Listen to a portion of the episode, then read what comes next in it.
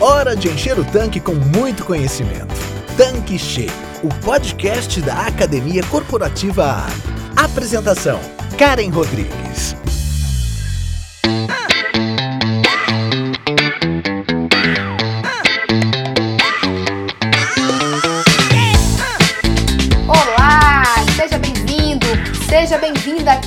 Nosso canal Tanque Cheio. Eu sou a Karen Rodrigues, a head da Academia Corporativa Ali, e hoje nós vamos falar sobre gestão de conflitos na loja de conveniência. De forma geral, a gestão de conflitos nada mais é do que adotar práticas e estratégias que buscam prevenir e resolver conflitos no ambiente de trabalho. E em um contexto organizacional, esses problemas podem ser definidos como divergências entre duas partes, discussões, atritos, tumultos e outras atitudes que possam prejudicar o clima e afetar a satisfação do colaborador, do time, da equipe com a empresa. E para falar deste tema, estamos aqui com Cláudio Moreira, que é palestrante, consultor e formador de equipes de varejo e que vocês já conhecem. E aí, Cláudio, tudo bem?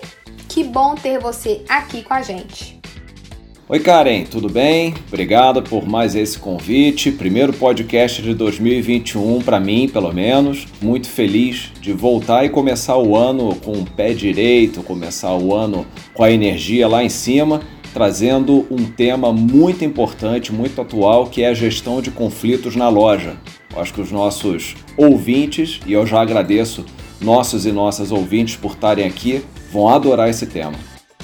Cláudio, a pandemia que nós enfrentamos há mais de um ano tem gerado um cenário bastante nebuloso e preocupante para todos, devido às incertezas, e o que acaba gerando um reflexo direto nas relações pessoais e profissionais, e que muitos líderes precisam administrar no dia a dia das lojas. Na sua visão como consultor, especialista da área, por que abordar o tema gestão de conflitos neste momento? Karen, você fez uma observação muito importante. A gente está vivendo no momento, um momento de exceção, um momento meio complicado. A gente sente uma certa tensão no ar por conta de todo mundo, por conta dos nossos clientes, por conta da, da nossa equipe, do nosso time. Você imagina o seguinte: todos nós estamos sendo bombardeados com notícias que nem sempre são boas algumas cidades com alguma perspectiva de fechamento do comércio novamente. Nossos clientes, nossas equipes veem o jornal ou leem o jornal e todo dia ouvem e veem notícias sobre pandemia. Então a gente pode ter um clima de tensão no ar com essas situações cotidianas. Pode ser em casa, pode ser na loja. Acho que muitos de nós temos amigos, parentes, conhecidos numa situação talvez não muito confortável e esse bombardeio de notícias nem sempre boas acabam gerando um clima de tensão por vezes. Operação, Karen, é ritmo. Você tem que acertar o ritmo da tua operação, não importa o nível de tensão que envolve o cotidiano do teu time. O cliente que entra na tua loja, ele quer um momento de aconchego, ele quer um momento de tranquilidade, ele está frequentando a tua loja para ele ter justamente um alívio e um descanso dessa tensão toda do dia a dia.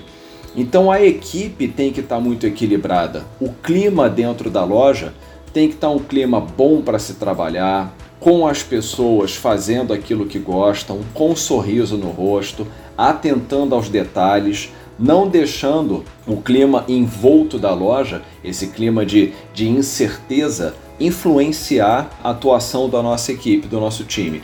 Então a palavra de ordem, Karen, é equilíbrio. A turma dentro da loja tem que estar tá equilibrada. E de quem é justamente a função de equilibrar os ânimos é do líder, é da líder que está ali todo dia com a turminha fazendo a coisa acontecer. Legal, Cláudio. Agora me responde uma coisa: o que, que é necessário para manter esse equilíbrio que você acabou de mencionar? Porque não é fácil, né? Karen, um dos conceitos que eu gosto muito e que se fala muito hoje em dia é o conceito de segurança psicológica. O que é esse conceito? Ele foi desenvolvido e trazido pela professora de Harvard, doutora Amy Edmondson.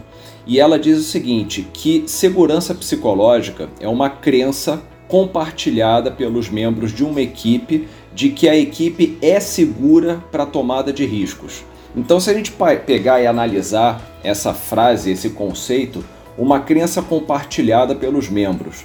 todo mundo tem que estar tá ciente, todo mundo tem que ter o sentimento de que a equipe que você faz parte é uma equipe que te acolhe, é uma equipe onde você pode expressar a tua opinião, é uma equipe que te dá segurança. No dia a dia de uma loja, apesar da gente ter aquela rotina de sempre estar tá ali arrumando gôndolas, geladeiras, food service, cuidando da higienização, sorrindo, vendendo, oferecendo produtos adicionais, ao longo do dia e ao longo da semana, a gente sabe que o movimento muda bastante. Então, às vezes, a loja está muito cheia, muito mais do que a gente imaginava, e aí a equipe tem que estar tá ali correndo, fazendo, acontecendo, o nível de energia sobe muito. Às vezes, a loja está muito vazia, mais do que deveria estar naquele momento, e a equipe tem aquela baixa de energia, fica ali às vezes sem fazer muita coisa, e o líder tem que estar tá ali sempre modelando, moderando essa energia do time. Nesses momentos, o que acontece? Surgem as opiniões, nesse momento surgem as ideias, a turma quer conversar, a turma quer opinar, ela vê o que está acontecendo. O nosso time tem que se sentir muito seguro para emitir suas opiniões, para emitir suas dúvidas. Então, esse é o conceito de segurança psicológica. Para a gente inovar, a gente tem que se adaptar às situações adversas que acontecem no dia a dia. Não existe operação isenta de falha. A gente precisa de segurança para expor as nossas opiniões. Então, quando a gente fala de segurança psicológica, a gente fala de uma coisa muito simples, necessária e que pode ser traduzida em duas perguntas muito simples, Karen, que vivem rondando a cabeça de todos nós. Primeira pergunta é: posso falar o que eu quiser? Eu tenho liberdade para exprimir a minha opinião perante a minha equipe e junto ao meu ou à minha líder?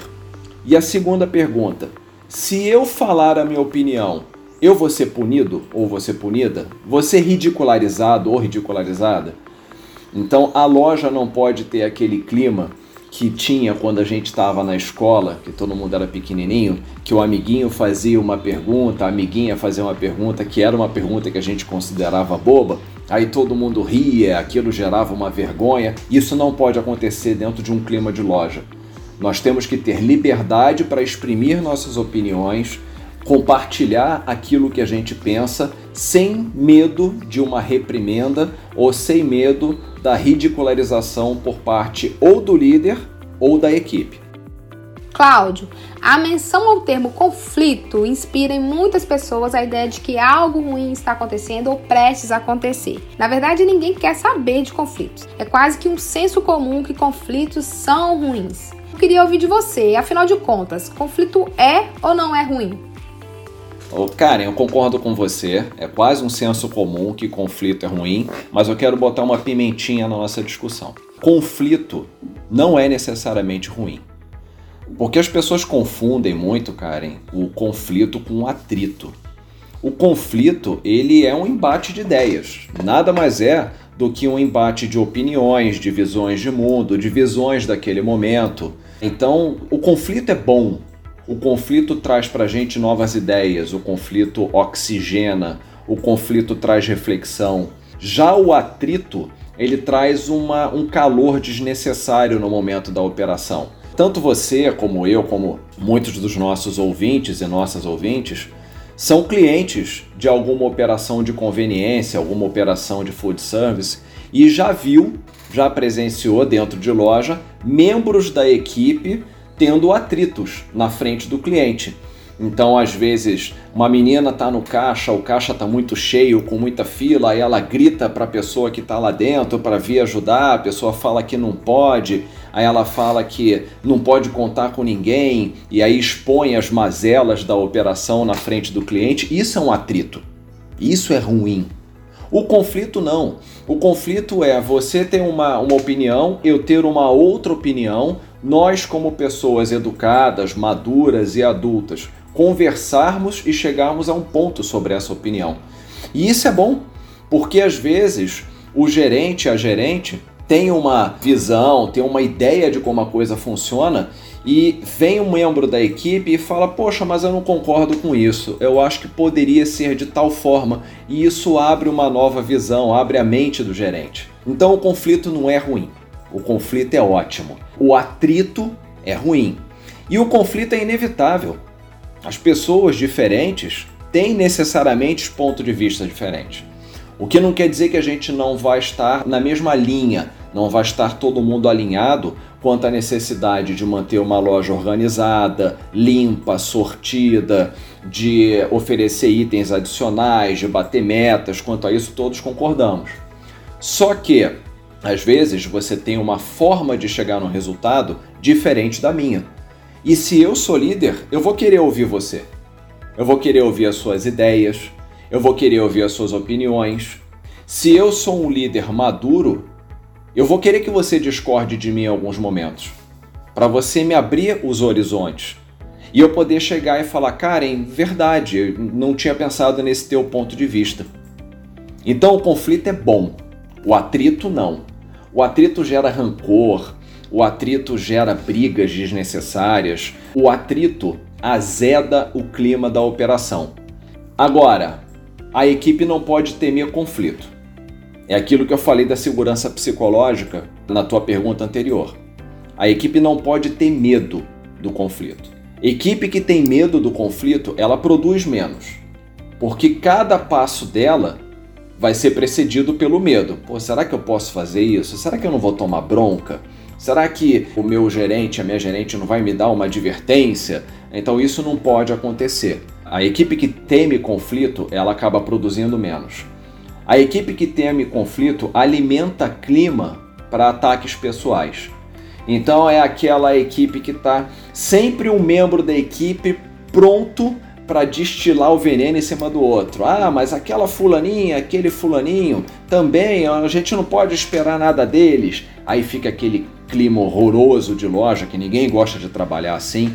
Equipe que teme conflito perde tempo administrando o ego, por que, que a gente, ao invés de trabalhar todo mundo na mesma sintonia, por que, que cada um vai se sentir mais importante que o outro?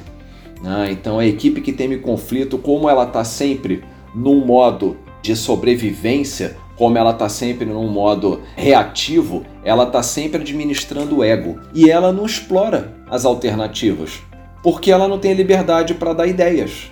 Se eu não tenho liberdade para dar ideias, porque eu tenho medo de ser ridicularizado, se eu não quero contribuir porque eu não gosto daquela equipe, se eu tô ali apenas para ganhar o meu salário, louco para dar o, o fim do dia para eu ir embora, como é que eu vou dar o melhor de mim? Como é que eu vou melhorar a operação? Como é que eu vou fidelizar o meu cliente? É impossível. Cláudio, você acabou de passar por alguns exemplos de conflitos e eu acredito que eles ajudam muito a quem está nos ouvindo. Você teria mais algum exemplo para a gente de conflitos que podem acontecer em postos de serviços e lojas de conveniência? Imagina o seguinte: você é uma gerente de loja e você tem um padrão de atendimento. Você treina a tua turma para ter um padrão de atendimento um padrão de tempo para você assar um pão de queijo e servir ele de uma determinada forma para todos os clientes, por exemplo. Aí um cliente em especial que você conhece chega na loja e ele gosta do pão de queijo um pouco mais tostadinho, ele gosta do café servido de uma maneira que não é aquele padrão que você treina a turma. E você vai lá e atende ele e muda, abre essa exceção. É algo muito normal na, nas lojas hoje em dia. Aí um funcionário ou uma funcionária sua olha e fala assim: Mas, ô Karen, por que, que você faz de uma forma diferente que você treina a gente? Isso é um conflito. É um conflito normal, um conflito que pode acontecer. E é até bom que aconteça, porque isso dá oportunidade para o gerente de explicar por que, que aquele padrão existe e por que essa exceção foi feita. O que não pode acontecer é o líder ou a líder olhar e falar: Não, mas eu sou o gerente, eu faço o que eu quero aí está gerando atrito. Então, esse é um exemplo de um conflito bom, um conflito produtivo, porque aí o líder vai poder explicar para essa pessoa, para esse membro do time, por que, que aquilo acontece e abrir também uma possibilidade que ele possa abrir essa exceção, contanto que aconteça de uma forma que seja controlável, por exemplo. Esse conflito é um bom conflito. É um conflito que faz com que as pessoas cresçam dentro da operação da loja. Cara, eu me lembrei até de um outro exemplo. Imagina que você está numa loja, você é líder de uma loja, gerente de uma loja, e aí vem um cliente pede um pão de queijo grande, aqueles bonitos, come metade e fala para tua menina do caixa que não tá bom, pede para trocar. De repente a menina do caixa pensa assim: poxa, mas só agora, depois de ter comido metade do pão de queijo, que ele vai querer que troque? Então ela pode até ter esse pensamento, mas ela não pode ser irônica, não pode ser sarcástica com o cliente, sob pena disso virar um atrito. Mas ela também, ao final de atender o cliente e seguir todos os protocolos da empresa, tem que ter a liberdade para chegar para o gerente e falar assim: olha, eu conheço aquele cliente, não é a primeira vez que ele faz isso, então acho que a gente deveria ficar de olho. Então esse é o tipo do conflito que tem que ser bem administrado para não virar um atrito na loja. E depois nos bastidores, gerente e atendente têm que conversar e expor suas ideias livremente, porque ambos estão ali querendo o melhor da operação, o melhor para o resultado da loja. Então, a gente sabe que na hierarquia da loja de conveniência ou do posto, nós temos o revendedor, o gerente, a gente pode ter também o supervisor na loja, o líder de pista no posto, enfim, várias pessoas na posição de líder. E a administração de conflitos, ela é uma atribuição natural da liderança, né? Isso significa que as pessoas esperam do líder a resolução dos problemas. E um líder que não trata os conflitos de maneira assertiva ou que acredita que eles podem se resolver sozinhos, permite que o time time, a equipe ali, ela experimente momentos de insatisfação, desmotivação e até de insegurança. E eu queria entender com você como que o líder pode ver o conflito como uma oportunidade e utilizar dessa situação a seu favor na gestão do time para conseguir efeitos positivos. Karen, vamos lá. Sempre que possível, o gerente, o líder, a líder tem que trazer o conflito à tona. Eu gosto muito de comparar o conflito com um alimento mofado. Por que, que um alimento mofa? Porque ele tem ali umidade, ele fica no escuro e aquele é o ambiente ideal para os micro-organismos é, crescerem, embolorarem, né, mofarem o alimento. Então eu gosto muito de fazer essa analogia, porque um conflito ele cresce quando não se joga luz sobre ele. Sabe aquela equipe que fica um falando do outro pelos cantos? Então isso não é bacana. O gerente tem que trazer o conflito à tona. Se sentir que tem alguma coisa que não está bacana, pega, traz a turma, senta e conversa. Então essa é a questão número um. Sempre trazer o conflito à tona. Se está tendo uma divergência de ideias, se está tendo uma divergência de visão de mundo, se está tendo uma divergência de opiniões, traz à tona para discussão. Somos todos maduros, somos todos adultos, a gente tem que ter liberdade para conversar. Segundo, dá permissão para as pessoas desconfortáveis. Nem todo mundo se sente confortável a discutir no ambiente de trabalho. Muita gente tem histórias de vida em que, ao discutir, ao dar opinião, acabou sendo reprimido, acabou sendo repreendido e acha que em todo lugar vai ser repreendido. E aí fica desconfortável e trazer a opinião. Então o líder tem que dar permissão para os desconfortáveis. Falar, olha, fica à vontade, fala a tua opinião. Não, mas eu não vou falar que você pode ficar zangada. Não, não, eu não vou ficar zangado. Pode falar à vontade, qualquer que seja a sua opinião. Agora, Karen, líder tem que ter maturidade emocional. Tem que ter maturidade emocional para ouvir, ainda que discorde. Então, isso é o fundamental para a força do conflito acontecer. E, em terceiro, detectar os potenciais atritos e esvaziar, remetendo àquela história da comida com, com mofo, do alimento mofado. Quanto mais luz você joga, mais você esvazia aquele potencial atrito. Então tem que estar de olho na turma o tempo todo, tem que conhecer profundamente cada membro da equipe e ao menor sinal de algum atrito, falar: opa, Vamos ouvir o lado 1, vamos ouvir o lado 2, vamos botar tudo às claras e vamos resolver antes que o atrito cresça e vire algo incontrolável dentro da loja. Então, para trazer a força do conflito à tona, a gente tem que jogar luz sobre a relação das equipes. Então, Cláudio, a gente já percebeu aqui, né, na nossa conversa, que para resolver um conflito é, exige maturidade, equilíbrio, conhecimento, um pouco de jogo de cintura. Quais os cuidados que o líder, seja ele revendedor, seja gerente, seja supervisor, enfim, seja qual a nomenclatura do cargo, quais os cuidados que este líder deve tomar sempre? Excelente pergunta. O que, que não pode acontecer de forma alguma? Primeiro, ambiguidade em relação à autoridade. Nós podemos ter opiniões diferentes, nós podemos e devemos divergir em algumas horas, alguns momentos, mas a palavra final, na maior parte das vezes, é do líder. Né? E não pode haver nenhuma ambiguidade em relação a isso. O líder tem a maturidade emocional, o líder tem a maturidade profissional, é ele que vai responder pelo que acontece na loja. Então a última palavra, na maior parte das vezes, é dele. Tá? E isso tem que ficar claro. Os membros do grupo podem até estabelecer a própria cultura, mas essa cultura não pode se sobrepor à cultura da empresa. Então não é o fato de você ter ali um grupinho que compartilha de opiniões, de gostos, que gosta da mesma música, que anda junto, que vai fazer com que isso se sobreponha à cultura da empresa. Então isso não pode acontecer jamais. A gente tem que ter o máximo de cuidado para criar liberdade de expressão, mas essa liberdade de expressão não se sobrepor ao que é necessário para a gente bater as metas, vender e fazer a loja funcionar. Legal, Cláudio. Mas agora eu quero saber quais são as atitudes que este líder, né, esse gerente de loja, esse supervisor, enfim, o revendedor, não pode ter de jeito nenhum. Cara, tem algumas atitudes que são muito ruins e que realmente têm um potencial de gerar conflito muito grande. A primeira delas é expor erro da equipe.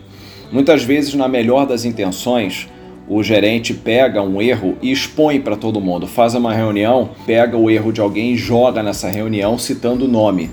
Isso é muito ruim. Ainda que a intenção seja trazer um erro que não pode ser repetido como exemplo, o gerente tem que consultar aquela pessoa que cometeu um erro, que pode ter sido às vezes uma falha boba, né? mas falar: olha, eu queria levar esse exemplo para uma reunião, eu posso, você se sente à vontade. E se a pessoa disser: não, não, não quero que você me exponha, ah, não, não quero servir de exemplo para os outros, olha, não, respeite isso, né? Então, expor o erro dos funcionários é algo que pode gerar um potencial atrito. Outra coisa que o gerente não pode fazer é tomar as vitórias para si. A gente conhece muitos líderes que têm aquela filosofia: eu ganhei, nós empatamos, vocês perderam. Então, sempre que o time consegue bater uma meta ou consegue encantar um cliente, tem algum resultado maravilhoso, é porque o líder sabe conduzir. E sempre que a coisa, uh, o caldo desanda, é porque a equipe falhou. Isso é um potencial gerador de, de atrito. Então, o, o líder tem que entender que as vitórias e as derrotas são coletivas. Todo mundo ganhou, todo mundo perdeu. E tem que se trazer as opiniões e minerar bem as derrotas e as vitórias para entender aonde cada um acertou, aonde cada um errou. Então a gente não pode tomar as vitórias para a gente e jogar as derrotas no colo da equipe. E o último é tratar todo mundo da mesma forma. Pode parecer até que isso é um senso comum, né? Sim, mal, mas eu tenho que tratar todo mundo da mesma forma. Não tem não. Você tem que tratar todo mundo com justiça, não é tratar da mesma forma. Existem pessoas que são mais abertas a um feedback direto, existem pessoas que são mais sensíveis a um feedback direto. Então você tem que tratar as pessoas da forma como elas preferem ser tratadas. Isso é justiça. Então isso evita atritos. Porque não adianta você como líder olhar para a tua equipe e falar assim: meu jeito de trabalhar é assim, eu sou muito direto, cada um que se adapte. No fim das contas, com o passar do tempo, isso vai gerando rancor e isso pode gerar um atrito. E a gente já viu aqui que atrito não é algo bacana para você ter numa loja. Então, Cláudia, a gente sabe que no ambiente de trabalho a gente vai ter que conviver com os conflitos, porque sempre vai ter alguma situação para a gente poder administrar. Eu acredito que algumas dessas situações poderiam ser evitadas. Será que existe alguma forma? Existe sim, Karen. Primeiro, o time tem que estar tá muito alinhado. Então o diálogo tem que ser muito aberto. O que, que, é o alinhamento do time? O que, que pode, o que, que não pode, o que é regra, o que é exceção. Tudo isso tem que estar muito alinhado em conversas diárias. A equipe está convivendo ali 8, 9 horas por dia dentro de um ambiente pequeno, que é um ambiente de loja. Então não tem porquê todas as regras não serem públicas, todas as regras não serem de conhecimento amplo. Não vale aquela desculpa de ah, eu estava sem tempo, então eu passei a regra para fulano, mas não passei para cicrano. Não, o diálogo tem que estar tá absolutamente alinhado, o time todo tem que estar tá sabendo como agir. Então, esse é o primeiro, diálogo aberto. E o segundo, uma contratação bem feita. A gente sabe que aqui no Brasil, muitas vezes no varejo, as contratações são feitas com pouco critério. Então, contrata-se com a velocidade de uma lebre e demite-se com a velocidade de uma tartaruga. Esse ditado é, eu me apropriei dele. Então, a contratação tem que ser feita com critério. Quando você tem uma contratação feita de forma bem feita, com critério, você contrata pessoas com um perfil que você quer ter na tua loja. E todo mundo tendo um perfil semelhante, você consegue ter um alinhamento de comunicação. E isso joga luz sobre os conflitos e evita os atritos na loja. Pois é, Cláudia, a gente está aqui agora praticamente encerrando o nosso episódio. E a gente tem uma marca registrada sua aqui no nosso tanque cheio, que é o pulo do gato. E eu queria saber se tem pulo do gato hoje. Vamos lá, Karen. Pulo do gato de hoje. Desenvolva a capacidade crítica de enxergar o todo. E claro, agir no melhor dos interesses da loja. Ah, o que, que é enxergar o todo? Por mais que você, líder que está nos ouvindo agora, tenha um monte de coisa para fazer na tua loja. A gente sabe que tem recebimento de mercadoria, limpeza de loja, pedido, é, planilha de meta, analisar DRE, atender cliente. Nossa Senhora, a rotina de quem está numa loja de conveniência é muito atribulada. Mas você tem que estar tá o tempo todo de olho na equipe para você enxergar o todo. Não adianta você enxergar uma parte e tomar partido. Né? Se existe um conflito entre A e B, você tem que entender por que, que A pensa daquela forma, por que, que B pensa daquela forma, e aí sim você tomar uma decisão. Então é enxergar o todo e agir no melhor dos interesses da loja. Não é do A nem do B, mas da loja. É como se fosse uma partida de futebol.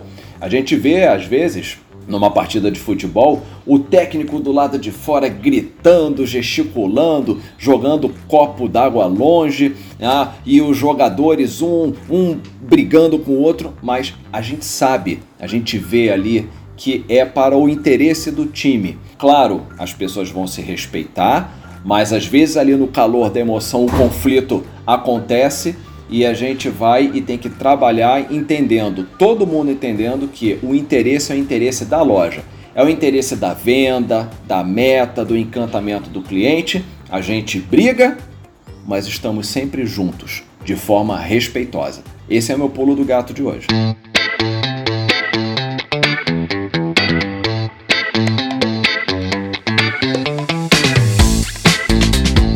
Cláudio, depois desse pulo do gato, né?